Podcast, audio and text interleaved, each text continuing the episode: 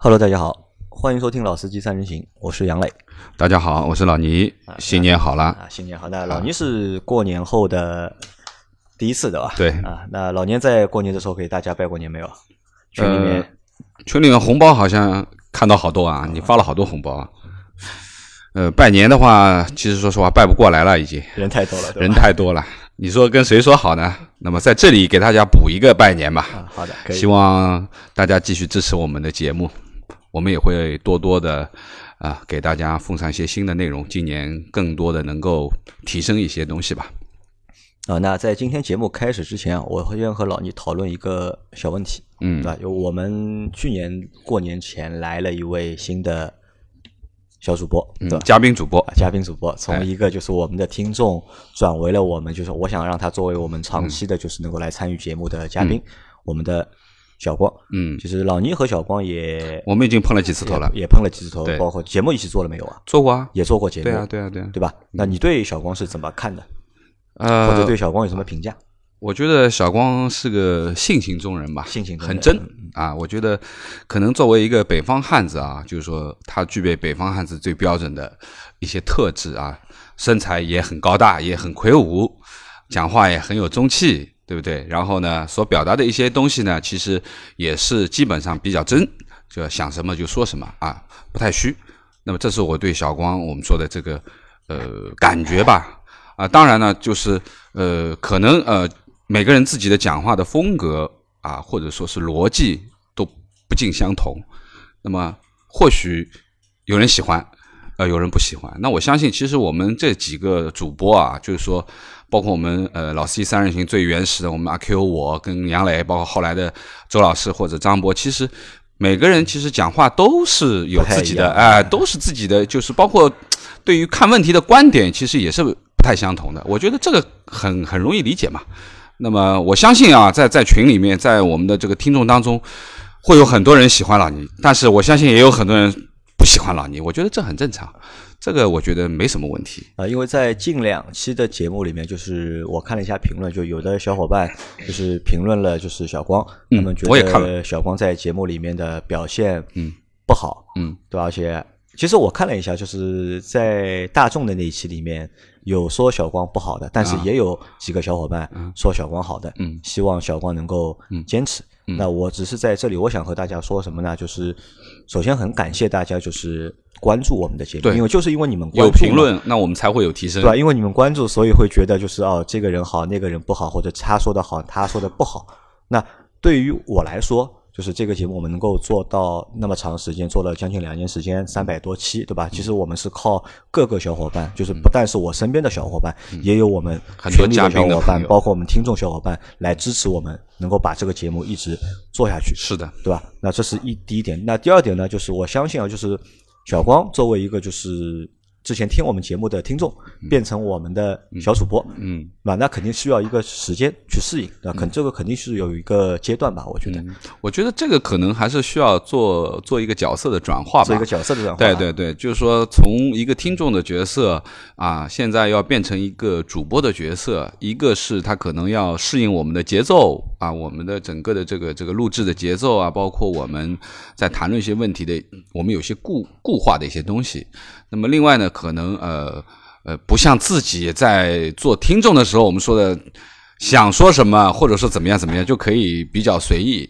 那么我觉得有的时候还是要看一下，就是说我们在切入的一些话题上面，其实呃表达的意见各方面呢，因为我我当然认为就是说应该要有真实的东西在里面，但是呢不要太激进。就我我一直认为就是说很多的问题呃不要太偏啊。那么就是说这可能是每个人的一种。这可能也是问题出在我身上，因为就可能因为我没有根据就是小光的一个实际的一个情况，为他去设计一些适合他的。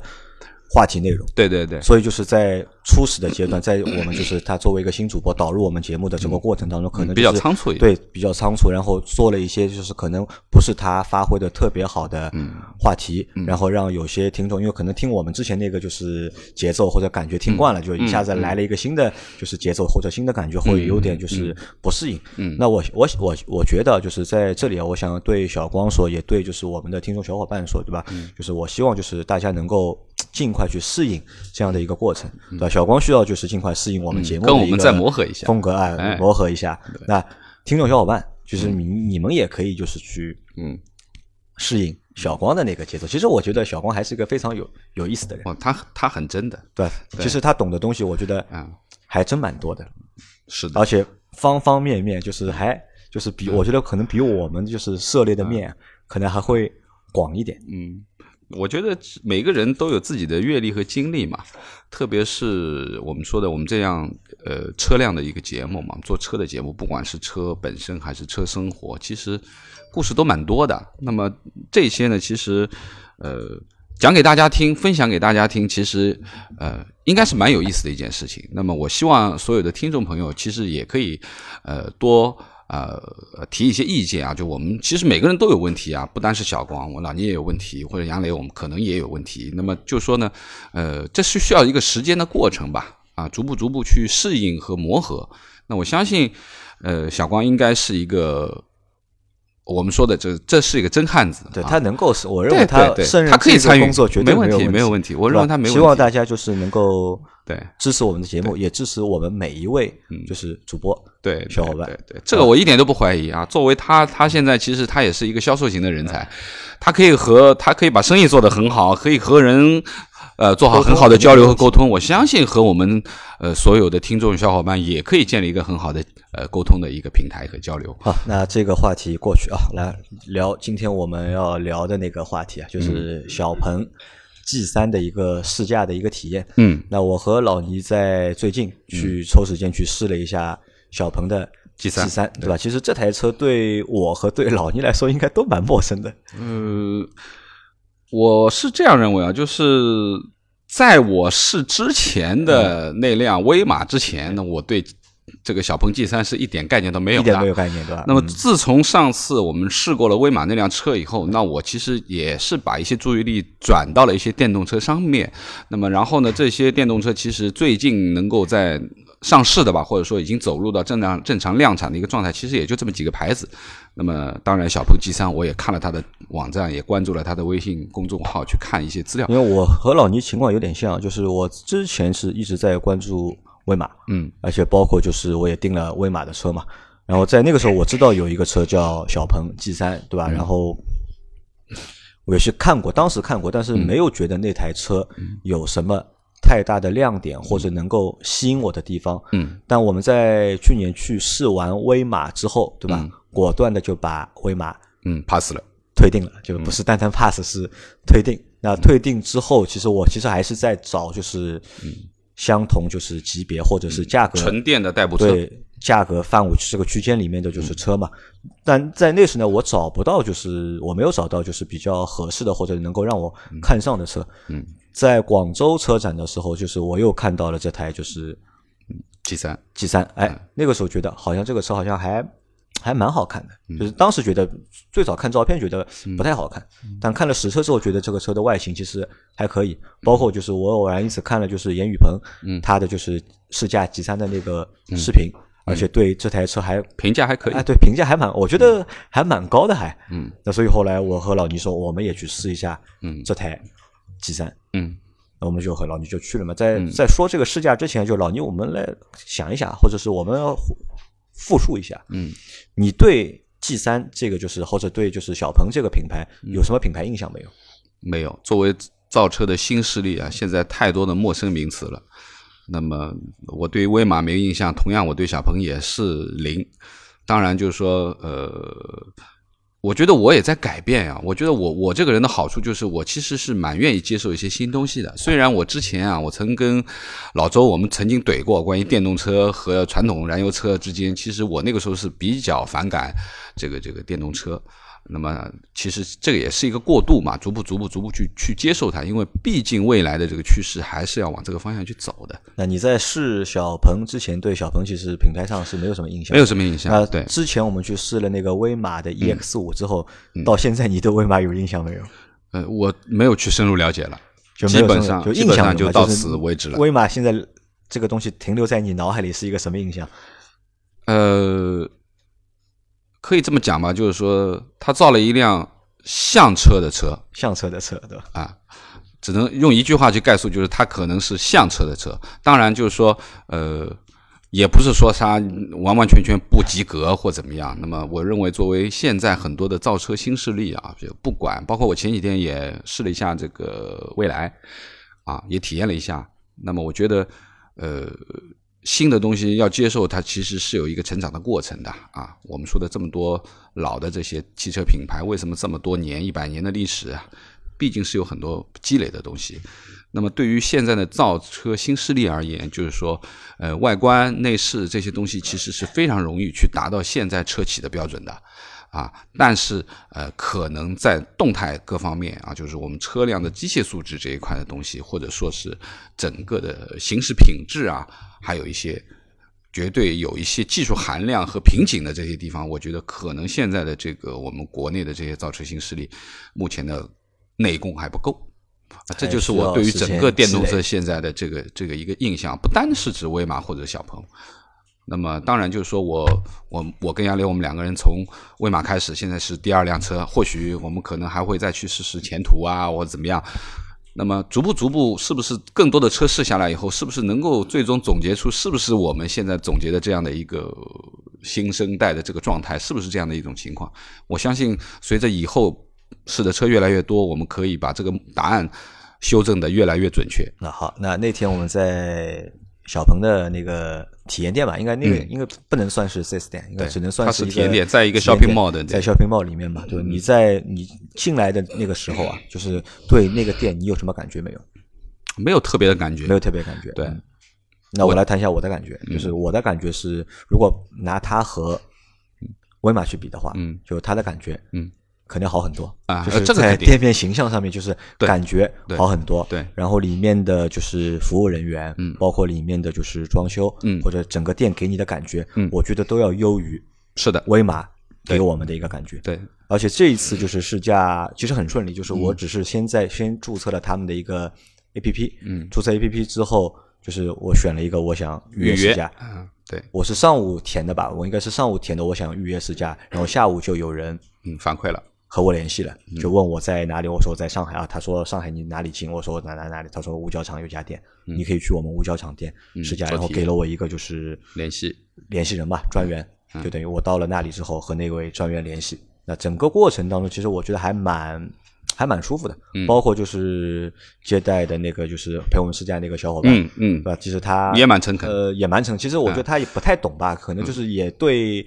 电动车这件事，他其实也不算太了解，包括就是他在操作的那个过程当中，其实我觉得还还算比较生，有点生疏的感觉。对，但整一个感觉还是很很诚恳的，对吧？他不懂的他就告诉你不懂，或者这个东西啊，这个功能暂时是不能用的就不能用，他也没有和你去。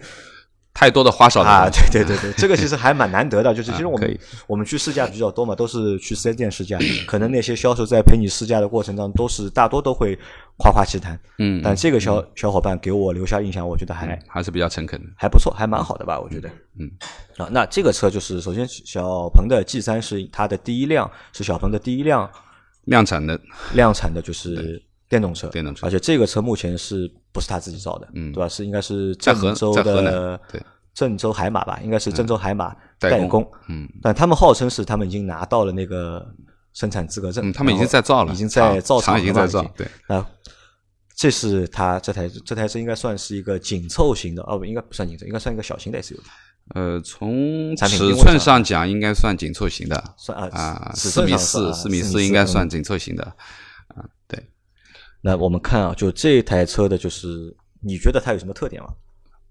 呃，我们从外到里吧，就是说呢，呃，第一个就是说，我觉得呃，第一眼的眼缘吧，这个外观上面第一眼不差啊。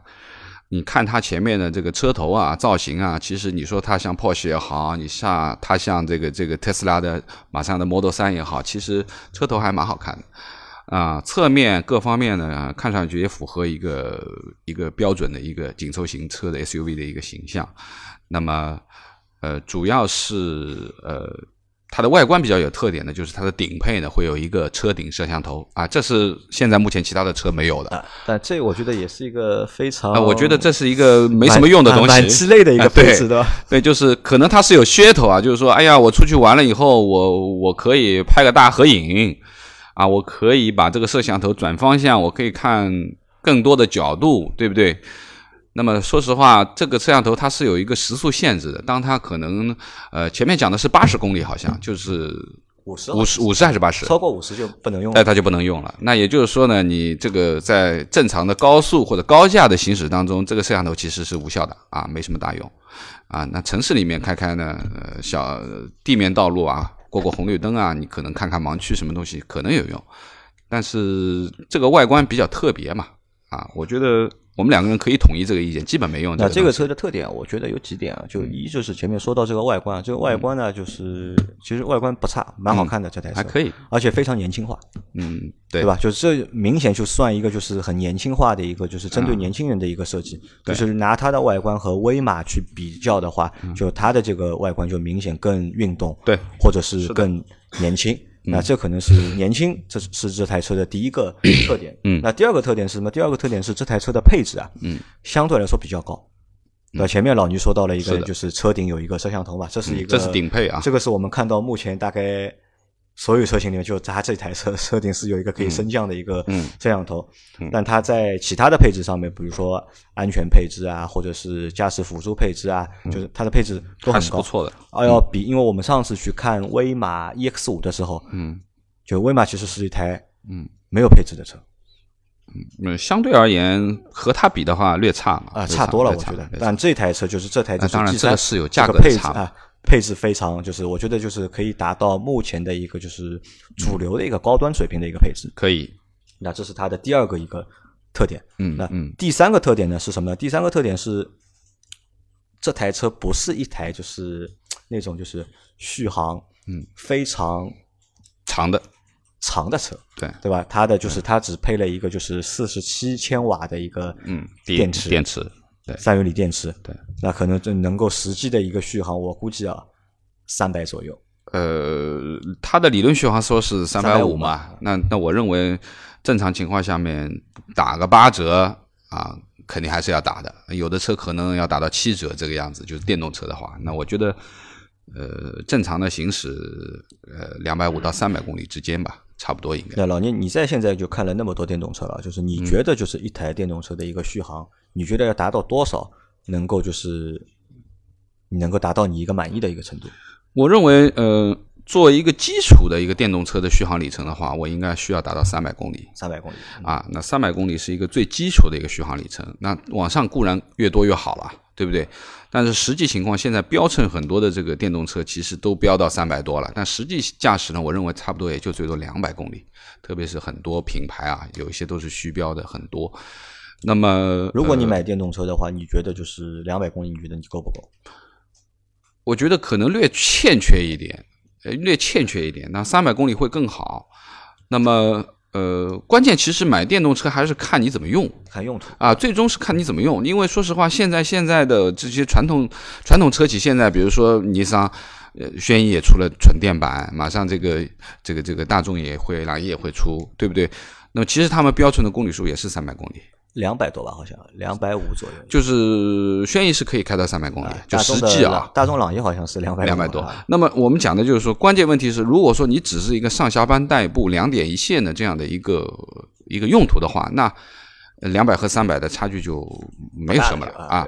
但是如果说你还是需要在周边，比如说郊区做个郊游啊，或者说是呃，可能周边城市有一些这样的需求的，那我觉得三百公里是起码的。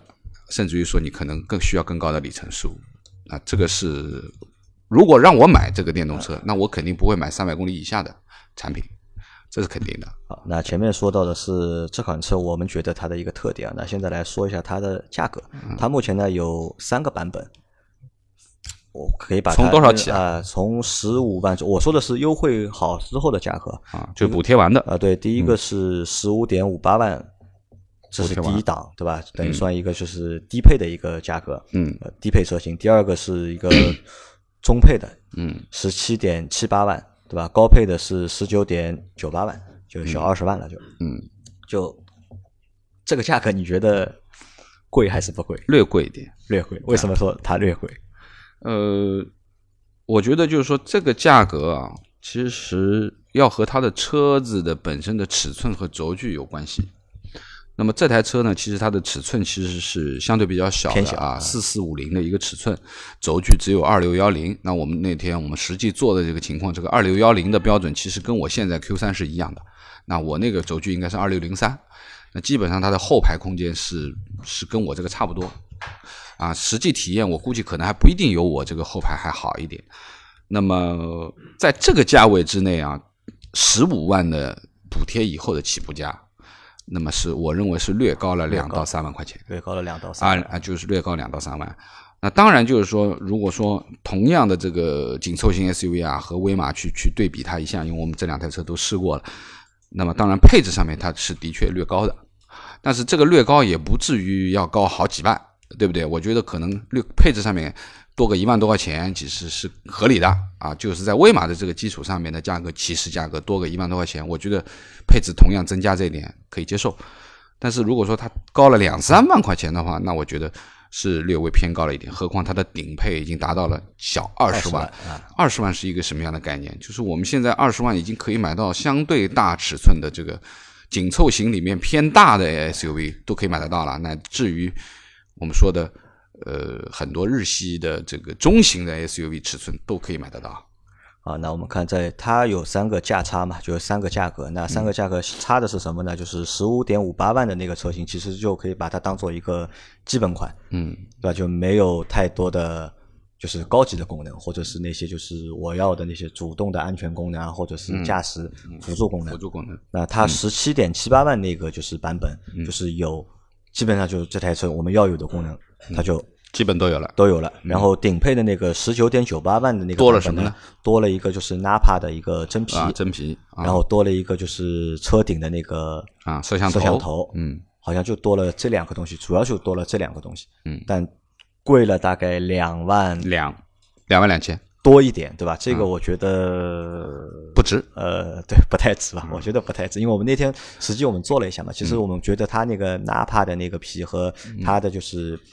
真皮，嗯，相比的话，其实质感上面的一个差别并没有。我们没有做那个普通皮啊，我们哦，对对对，车展厅里面那辆也是高配的，它也是也是高配的，就是我们还没有看到普通版本，因为它展厅和试驾车其实都是 Napa 啊。对，那这个我说的不对了，那这个就拉倒，嗯，过去啊。那这台车的车身尺寸，前面老倪已经说了，是长度是四四五零，对吧？高度是幺六零零。幺六零零，宽度是幺八二零，算一个就是紧凑型标准的紧凑型。轴距是二六幺零，那算一个就是紧凑型的 SUV。嗯，那我们来再说一下它的一个内饰啊。嗯，就当老倪你坐进这台车之后啊，你的第一感觉是什么？呃，因为我们做的是 Napa 的嘛，啊，那肯定 Napa 的这个手感上面是皮子是相对比较细腻的。那么从车辆的这个粗看啊，我觉得威马其实粗看也不差，对吧？内饰也不差，那么应该说是同等水平，同等啊，同等水平。从内饰上是同等水平。那么呃，对于整个的车机这一块，那这个完全是两个水平了，两个水平啊。这个我觉得高一点。我觉得这个之前我们曾经吐槽过威马的这个关于这个泡泡球的问题，UI 的那个啊，这个 UI 的问题就是它整个的前面那个屏幕相对一比较小，第二个它的 UI 的界面也做得非常的烂，那这个是不知所谓的一个界面。那么相对于这个这个小鹏 G 三来说呢，第一它那个屏足够大，第二个它的整个的 UI 的设计其实是逻辑啊各方面还是不错的。啊，那么唯一的差呢，就是它的这个边框啊，就因为它是一个一个黑边框的一个一个屏嘛，那么这个里面的实际屏幕和边框中间有很大的一个宽条，就是有一个黑框，那个黑框我也提出我说这个黑框如果变成一个窄边的，那就更高级了，感觉上面，啊，这个稍微略差一点，但是整体而言，我觉得呃符合一个这个十几万价位的，当然它 Napa 上去了以后，当然就高于这个十几万价位的一个一个产品了，啊，内饰还是。可以的，内饰可以，因为我我觉得它这内饰啊，就是有有几个特点啊，就一个特点是它的内饰也算算一个极简风，嗯，对吧？非常简单，然后看的也蛮舒服的，嗯，呃，这是这算一个特点，嗯，那第二个特点是什么呢？就是我们可以看到，就是它是没有排档的，对吧？它是用了一个怀档，对，它的这个跟奔驰这个怀档是一样的，对吧？因为我看的供应商都可能是一家，但这这个问题，我就我觉得我想和你讨论一下，就是用怀档，对吧？这个到底算是复古的一个做法，还是一个就是先进的一个做法？因为我觉得有点点复古啊，因为我们看，就是现在我们用的很多都是旋钮式的，对吧？嗯，就要么就你为了节省那个空间嘛，要么就用旋钮式的，嗯，要么就用按钮式的，嗯，对吧？你来了一个怀档式的，对吧？一个怀档的一个出现在一个电动车上面，就这个我觉得这个搭配或者这个组合就看着有一点点奇怪，我觉得。你觉得奇怪吗？我觉得现在这种形式都，我觉得见怪不怪了。啊，你说怀档的话，老倪还曾经开过手动怀档的车，手动怀手动怀档的，那最老的这些面包车其实都是手动怀档的，很老的啊，九十年代的。那么，呃呃，怀档我觉得也很正常啊，就是它的这个逻辑啊，各方面我觉得也还行，也还行。那么我们其实那那辆试驾车呢，它是有一个点火开关的，有一个一个点火开关。那它的现在新的版本啊，就是我们说的，它已经更新了两个版本了，可能从零点六到一点零啊，可能现在是一个最新的版本，已经取消了这个按钮了。那我们在这个展厅的试驾车已经看到，已经没有这个启动按钮了。现在基本上就是通电就通电了，也没有什么启动的这个按钮。那么应该这么说，就是呃粗的去看。符合一个正常的一个标准，当然 Napa 是肯定细节的。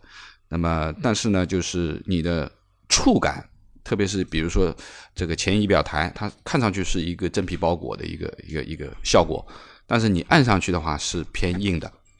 包括它的这个我们说正常的这个割手的这个地方，就是我们说的呃原来的排档的这个位置，那么它也是。边缘这一块，中间当然是塑料嘛，啊，它整个的这个呃中央的扶手箱这一块是塑料，但是它的边缘其实也是有一个皮的一个材质啊，或者说是仿皮的一个材质的一个缝线的这样的一个材质，看着可以，但是实际你按上去是一个硬的东西，它不是一个软软性材质的东西。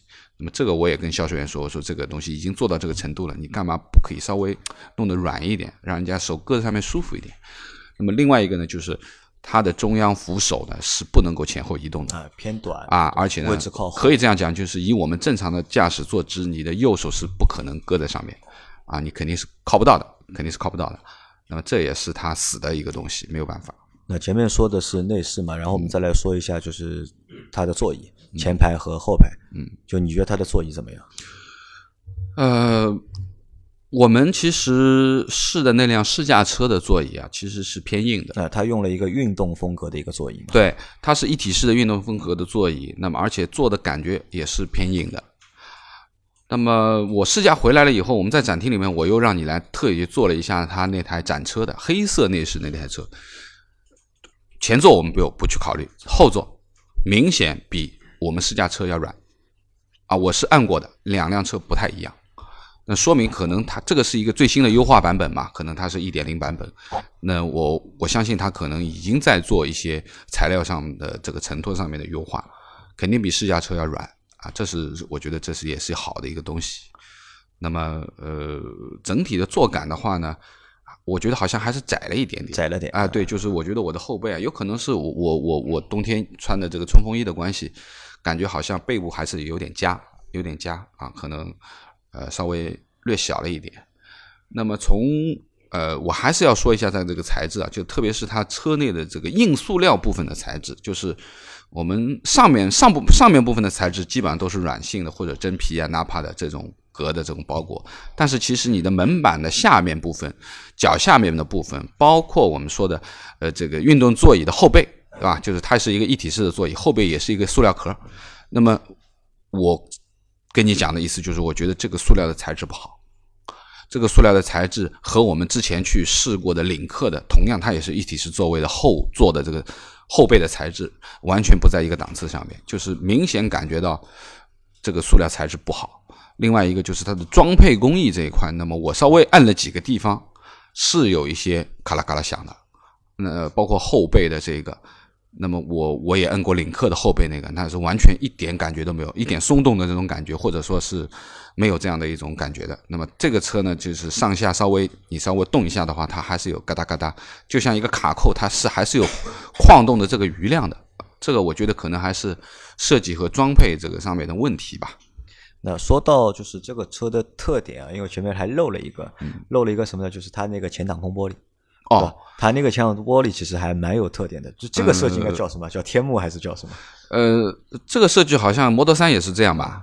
就是整个的一块大的前挡玻璃一直延伸到你的车顶上方，等于说已经是超过你的头顶了。对。那么整个等于是半个车身都是，就是前面的一半的车身都是这个车顶玻璃车顶。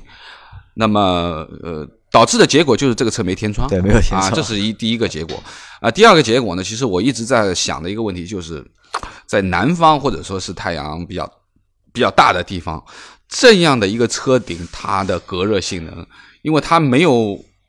就是连连遮阳布都没有的，那么是不是会很晒啊？当然，就是说，呃，销售员也拿他的手机的这个灯光给我们试了一下啊，他在外面试一下，就是说它的遮光性还是可以的。就是你手机的这个闪光灯其实是很亮的嘛，但是他把它放在这个车顶上面，其实基本上隔绝掉了它的光，看上去这个光是柔和的。但是光是这样子的，热量是不是呢？就是你在一个暴晒的情况下面，那么会不会产生？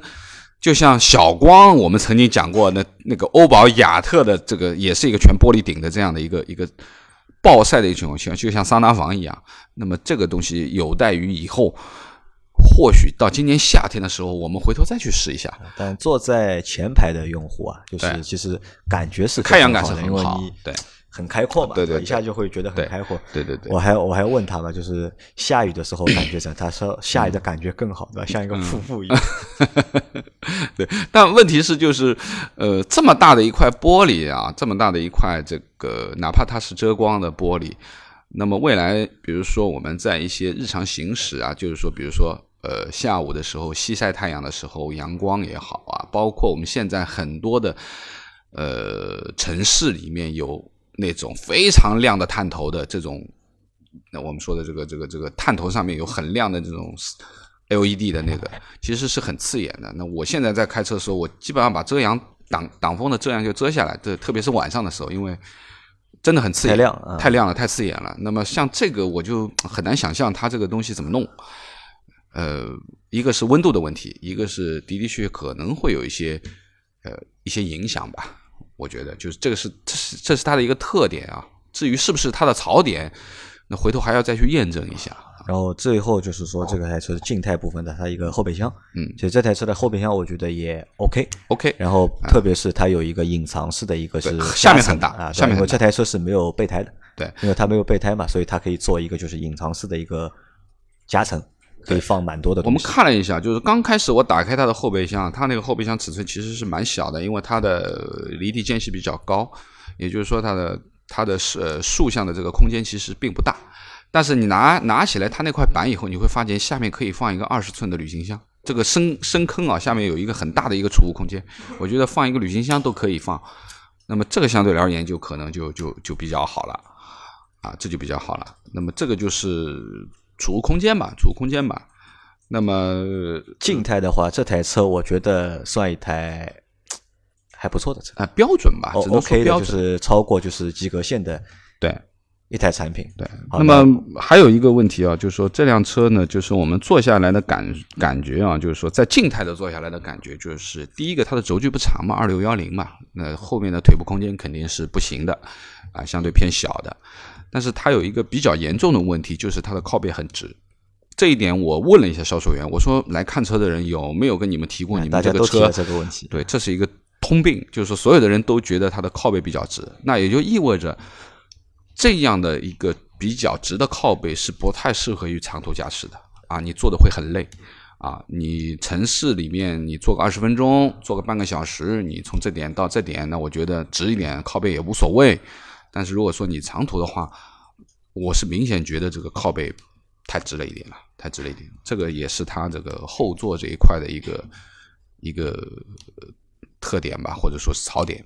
对，那么嗯，对于后面的这个出风口啊，那么我们在试驾车上我摸了一下，那个塑料还是老问题，那个塑料材质太差了。这个后面有两个出风口的那个呃拨口嘛，其中一个已经坏了，已经啊已经断了，因为我看的那个材质是真的很脆，真的很脆。那么这还是一个用料的问题。那么基本上外观和静态的内饰部分的东西就这么多了啊。那么来说一下，就是驾驶的一个感受，对和乘坐的一个感受，来聊一下开起来到底如何吧。那天是我先开的嘛，对吧？因为我比较关心电动车的什么，是它的一个就是油门和刹车的一个就是调教，嗯，就踩下去到底重不重，对吧？轻不轻，重不重，就是动力的响应快不快。当这台车在一个就是常规模式驾驶时候呢，就是这个油门啊，嗯，就是我觉得是偏重的，偏重一点，因为踩下去你需要踩就是。至少要踩个就是四分之一吧，或者是三分之一，你才会在标准模式下，对，才能感到就是那个动力会出来，就车会明显会动嘛。嗯，但这个就是我觉得就是不太好的一点。对，这个感觉有就是像上次我们在去试驾那个威马之后，感觉是差不多的。就这个油门非常重，或者是非常紧，要踩的比较深才会就是，嗯，车才能动嘛。呃，这个其实就像你我们试完了车，你再跟我说，就是这辆车它不是一个轻便的车，轻快的车，就是你开起来的感觉，它不是一个好像非常灵动的啊，或者说一触即有的反应很快，或者说很轻的一个车。那么，那么你就说你在正常的一个模式下面，其实你是呃需要花一点啊，或者说呃脚感上面是稍微要重一点的，对，要花时间去适应的嘛。对，但是在运动模式的情况下面，嗯，那相对来说呢，就是反应就符合了啊，反应就好像就变得正常了，就变成一个就是我们开油车的那种感觉，就是你脚踩下去，那动力就会随之而来。嗯，那这个是提速也很快。油门的问题，然后再说一下什么刹车的问题。就刹车啊，就是我觉得这个刹车脚感不好，问题还蛮大的。就是前一半踩下去是空的，没有，没有，没有刹车。我甚至就是我觉得就是我要刹车了，对吧？我刹车脚放下去之后，我觉得车还会往前冲，还会走一下。对，让我就是我。我已经很久很久开车没有就是有心悸的这种感觉了，就是信心不足了啊！就我已经很害怕，你知道吧？就对，呃，这一点我我认同啊，就是因为杨磊试完了以后换我去试，那我正常起步以后，它正好是一个小下坡，然后要从自行车道转到正常的车道，那么边上有些电瓶车过来，那我就肯定稍微带一脚刹车，但是我一带是没有的，那我就一紧，心里一紧，那就肯定就稍微要重一点下去了，他就一下站住了。那就说明它的刹车不是很线性，或者说是它的整个的初段刹车是没有的啊。那么这个呢，其实说实话呢，也可能是需要你去适应一下。可能你开一段时间啊，作为一个呃，作为一个老司机吧，我觉得我从刚开始第一脚，因为我心里有底了，我知道它刹车位置在哪里。那我基本上后面的试驾，我就我就比较清楚，我应该给一个什么样的力去控制住这个刹车，那么后面也问题不大嘛。但是对一个新手啊。我觉得可能这是一个问题啊，对啊，这对一个新手而言，这个刹车有点危险。如果你的驾驶经验和你的脚感不是非常好的话，可能你要花一段时间去适应这样的一个一个踩刹车的感觉。但也有办法修正，就是它有一个那个它那个动能回收啊，嗯，是可以有调节的啊，这个是另外一种讲法了。对对，有三项调节嘛，有一个大、中、小。当我们调到最大的时候，基本上就是你油门松掉啊，它就这个车速度就降下来了。对对对。是这样，那这个我觉得就是你你习惯哪哪一个档？因为那天都试了嘛，就是大中基本上都试了。你觉得哪个档比较舒服一点？嗯，我先说几个啊，就是说从动能回收的角度上讲，我觉得呃它是低中高三种动能回收方式。那么低速的动能回收方式相对是比较自然的，就是它基本上和普通的燃油车的滑行是差不多。那么中档的动能回收呢，我觉得有一些些脱罪感。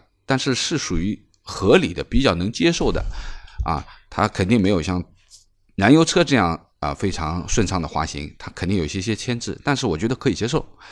那么高那就不用讲了，基本上就属于一个电动车最标准的这个动能回收了，就是你基本上在城市里面，如果说是走走停停的话，你基本上就不用带刹车了，你一扔，那速度就降下来了。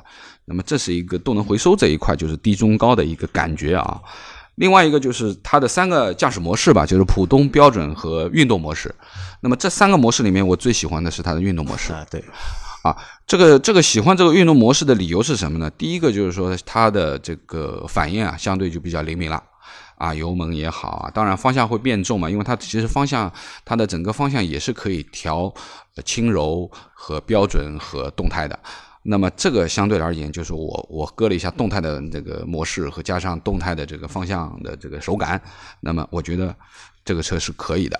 那么最主要的一个问题，其实为什么可以呢？除了它的油门的反应和方向的这个握感和回馈的这个这个分量，那么最主要的一个问题就是说它的避震。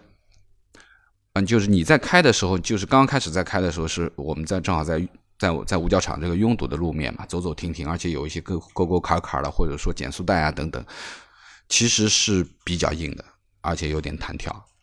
那么，但是我后面到呃，就是后面那一段路嘛，就是比较车没有了。然后我在试那段时候，其实我是把它跑起来的，所有的都是搁到最运动的模式，然后油门也加下去了。哎，它反而会有一些滤震的感觉，一些起伏的感觉是韧性，啊，韧性就出来了。就是说，这个避震可以说这个初段是很硬的，就是你在速度慢的时候，你会觉得弹跳，但是你速度跑起来了以后，哎，它反而好像又舒服一点了。那么这也是我比较喜欢的它一个动态模式。就跑起来了以后的感觉。那标准模式呢，其实是一个水平。如果论水平的话，它其实是一个正常的一个水平，可能还偏下一点点，偏下一点点。那么 eco 模式就不用讲了，基本上是以我们这种驾驶习惯来说是没有办法开的，就不能接受的，基本上是比较懒惰的一个情况。那么转向嘛，反正它三个模式嘛，轻柔、标准和动态，其实都是有区别。那么最主要是它的整个方向盘啊，我我比较吐槽的就是它很硬，它那个方向盘就看上去其实是蛮粗的，但是握感上面是邦邦硬的，那个手感啊是不太好。那么这个是呃总体就是我们跑起来以后的这个这个这个感觉吧。那么基本上行驶起来呃差不多就是这点信息了。给大家啊啊！那在这一次我们试驾的过程当中啊，就是我们去体验了蛮多的它的就是驾驶辅助的功能，嗯，对吧？因为其实我们在我们其实试驾过很多有驾驶辅辅助功能的车，但是在那些试驾的过程当中呢，我们都没有体验到，嗯，对吧？我不知道为什么是可能是对每可能每家人家的就是他的一个体验的一个就是试驾的一个流程会不一样，嗯嗯嗯，可能就是。G 三就是小鹏的 G 三，他们对他们这台车的就是驾驶辅助的功能比较有信心，嗯，对吧？就是试驾员特地就是选了一段比较拥挤的路去，嗯，演示它的一个驾驶辅助的功能。嗯，那这个功能我觉得做的还还可以，还不错。而且我觉得，呃，他前面所讲的就是说，目前开通的这个版本，其实还有一些东西不能用嘛。那么呃，以后还是可以通过平台升级的啊，就是它的这个远程升级是可以的，因为它目前是没有那个自动刹车，对，是没有的。然后在那个那个也没有，好像是弯道的，就是弯道的保持，对，弯道也没有，对吧？还没有。到后面它会有一个就是升级，它还会有那个就是变道的辅助，嗯，对吧？自动的一个变道辅助。那这个这些也是我觉得是这这台车啊，就是我觉得蛮蛮有亮点或者是蛮有噱头的。点，嗯，就是它现在可以这么说的，就是，呃呃，车机部分啊，就是人机交互这一块，包括从行驶的人机交互也好，包括从整个那个那个大的那个大屏，包括它里面其实有一个口令嘛，就是它叫小小布吗？还叫什么？小 P 好像小 P 啊，对对对，他说小 P 怎么怎么怎么，那很简单，我们也试一下，小 P 关闭车窗，他哗哗哗把车窗，而且呢，它有一点我我发觉就是我说小 P 关闭车窗，那么这个时候是一个什么状态呢？是只有杨磊的驾驶位的这个车窗是打开的，其实我们另外三个车窗都是关闭的。然后他回复你说正在关闭前左前窗，哎，我觉得还是蛮蛮好的，蛮智能的啊，就是说蛮智能的。那么就是说呢，它的这个识别度也还不错，也还不错。就是毕竟就是说现在啊，就是说我们说的这个电动车的这些新新造车势力里面，其实在这方面的功力，我的觉得绝对比比特斯拉好。因为特斯拉其实它是一个非常封闭的系统，它也不能 CarPlay，也不能什么，而且呢，它其实是相对逻辑各方面还是比较复杂的，啊，就是说人机交互这一块的东西。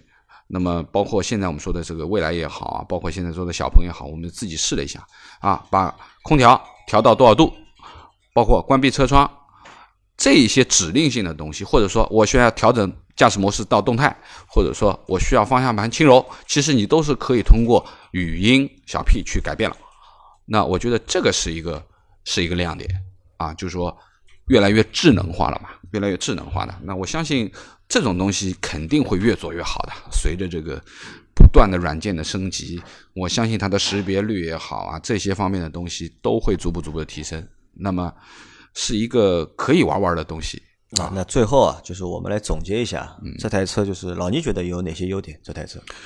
呃，我觉得就是说呢，几个优点啊，就是一个是呃，整体来说呢，呃，符合一个十几万车的一个标准啊，这个算优点。啊这只能说，呃呃，对于造车新势力而言，我们把它当成一个优点啊。如果说是一个传统车企的话，这个是应该做到的一件事情。那么第二个呢，就是说呢，呃，它现在的内饰这部分的东西是符合的啊。我觉得包括，因为我们试的是 Napa 嘛。啊，标准版本，回头有时间我们再去看一下它的那个皮质各方面的东西。那么车内空间、乘坐空间不足，这个算缺点啊，算缺点的。但是后备箱空间可以啊，这个后备箱是可以的。那么驾驶起来呢，其实我前面已经讲了非常仔细了，人机交互是它的亮点啊，这是这是作为一个一个产品的亮点。那么外观也不难看啊，外观肯定比威马好看啊。那么内饰说了，驾驶感受呢？我觉得总体的驾驶感受比威马好。就威马是太硬，一点韧性都没有，甚至于说，我说我坐在后面的时候，还听到后悬架金属的哐哐声的声音。哎，对。那么这个是没有的。那么特别是我比较喜欢它运动的，跑起来以后，它还是有点忽忽悠悠，有一点这种滤震的感觉啊，还是。特别是过一些呃桥梁的上抛和呃下去的话，它其实还是有点韧性的，还是不错。那么呃，基本上这个产品我觉得呃可以了，就从目前的升级状况而言是可以卖了。你觉得可以卖了？啊，我觉得可以卖了，可以卖了。那么它还有很多升级的空间啊，就是说呃。我们试的这个车和展厅的车其实是两个版本嘛，那我就明显觉得，同样它都是 Napa 的这个后座和皮子，对不对？那我我觉得这两台车的坐的感觉啊，我觉得可能它的后座已经升过级了，它的柔软度各方面已经比我们试驾的那台车要好，那说明小鹏还是在优化一些东西的。那最后我来说一下我对这台车的看法。它的优点呢，我觉得这台车最大的优点是什么？是目前所有市面上我们可以看得到的，就是电动车里面最适合年轻用户使用的一台电动车。不管从外形对吧，到配置到价格，嗯，都噱头都比较符合就是年轻用户的需求，对条件或者是需求。那这个可能是我觉得是小鹏 G 三的最大的一个优点。嗯，那。缺点是什么？缺点是，你前面觉得这个车能卖了，能卖。我觉得这个车还不行，还不能卖。我觉得还不能卖，因为至少我认为它要卖的话，嗯，要把它的那些就是现在还没有开放的功能都开放。你你老是纠结于这个功能，这是因为我钱都付了嘛，对吧？我我已经把硬件的钱付了，对吧？你为什么不？那现在未来还有好多功能没开呢，所以未来一直被吐槽嘛，对吧？我们不能学坏嘛，应该 应该学好嘛。对吧？那这是一嘛？二呢？就是我觉得这台车的在就是驾驶的这个就是驾驶方面的调教啊，特别是油门啊和刹车这两个优化的，我觉得可以优化的空间还有还非常大，还不是一点点，我觉得还非常大。那如果能够做到就是这两点都 OK 的话，那我觉得这个车是能够买的，因为这台车其实对我来说还有那么一点点的吸引力，但是我肯定不会现在买这台车。如果我要真买这台车的话，那可能会会过半年，对吧？至少等它再升三两个级啊，两次级或者三次级之后，那可以再去试驾一下这个车，看看这个车呃怎么样。我是不是可以这样理解啊？因为我们之前在试威马的时候，我们就讨论过这个车到底卖给谁啊？对，对不对？因为我们那天在威马的展厅也碰到了这样的一个伙计是来提车的。那么这个其实就是一个非常标准的用户形象，就是一个。刚刚学完驾照，第一台车的用户，没有开过其他的车的人，那对于车的要求本身各方面的要求啊，路感啊，什么东西其实都是比较空洞的。那么他只要跑上去，能遮风，能挡雨啊，没有没有太多的这种驾驶体验或者说是要求，特别是对于整个底盘的呃运动也好啊，舒适也好，他没有太多的要求。那这是他的一个用户，就是第一台车的。对于驾驶没有太多的感觉，不是老司机的，那么这个是符合的。那么对于我们而言，其实说实话，我们都开了那么多年的车了，你也开了那么多年车了。其实对于一辆车最基本的一些要求是不可以变动的，比如说它刹车的感觉呀，对吧？你心里要有底嘛，对不对？那么油门的舒服程度啊，或者说整个悬挂的滤震的感觉呀，其实我们其实是带着一个标准去的。那对于你前面所说的这个标准而言，你的标准这台车是不符合的，对，还没达到，还没达到。所以我但是说我说的标准是这台车具备了最基本的遮风挡雨、安全，对吧？然后再加上就是说我们说的最最基本的一个车的素质，嗯，这台车是可以买的，没什么不可以买，而且也就十几万的一个车你。不会买这个车，对吧？我所以我所以你会说这个车是可以买的，呃，可以买，可以买。我觉得就是它还有很多优化的空间嘛，而且这些优化的空间其实很多呃软件上的优化其实是通过云平台就可以去改变的，包括包括程序的优化啊，就是说它的这个呃驾驶体验的优化，其实也是可以通过刷程序来解决的。那么呃，我觉得还是还是可以考虑的啊，就是同样。威马和小鹏的话，那我更更推荐小鹏，当然它可能贵两三万块，对吧？我更推荐它而已。好，那我们的这期节目就到这里结束了，对吧？然后我们下周我会和老倪去试一台吉利的嗯，小型小 SUV，对吧？SUV 非常红的一台 SUV，这台车还蛮神奇的，就是上市好像也就三个月，嗯，就平均月销量过一万二，过万了，嗯，对吧？我们要下周会去试一下这台车，那看一下这台车凭什么能够有有这样的一个底气，对有这么样的一个销量。对，好，那感谢大家收听我们的节目，谢谢，拜拜。拜拜。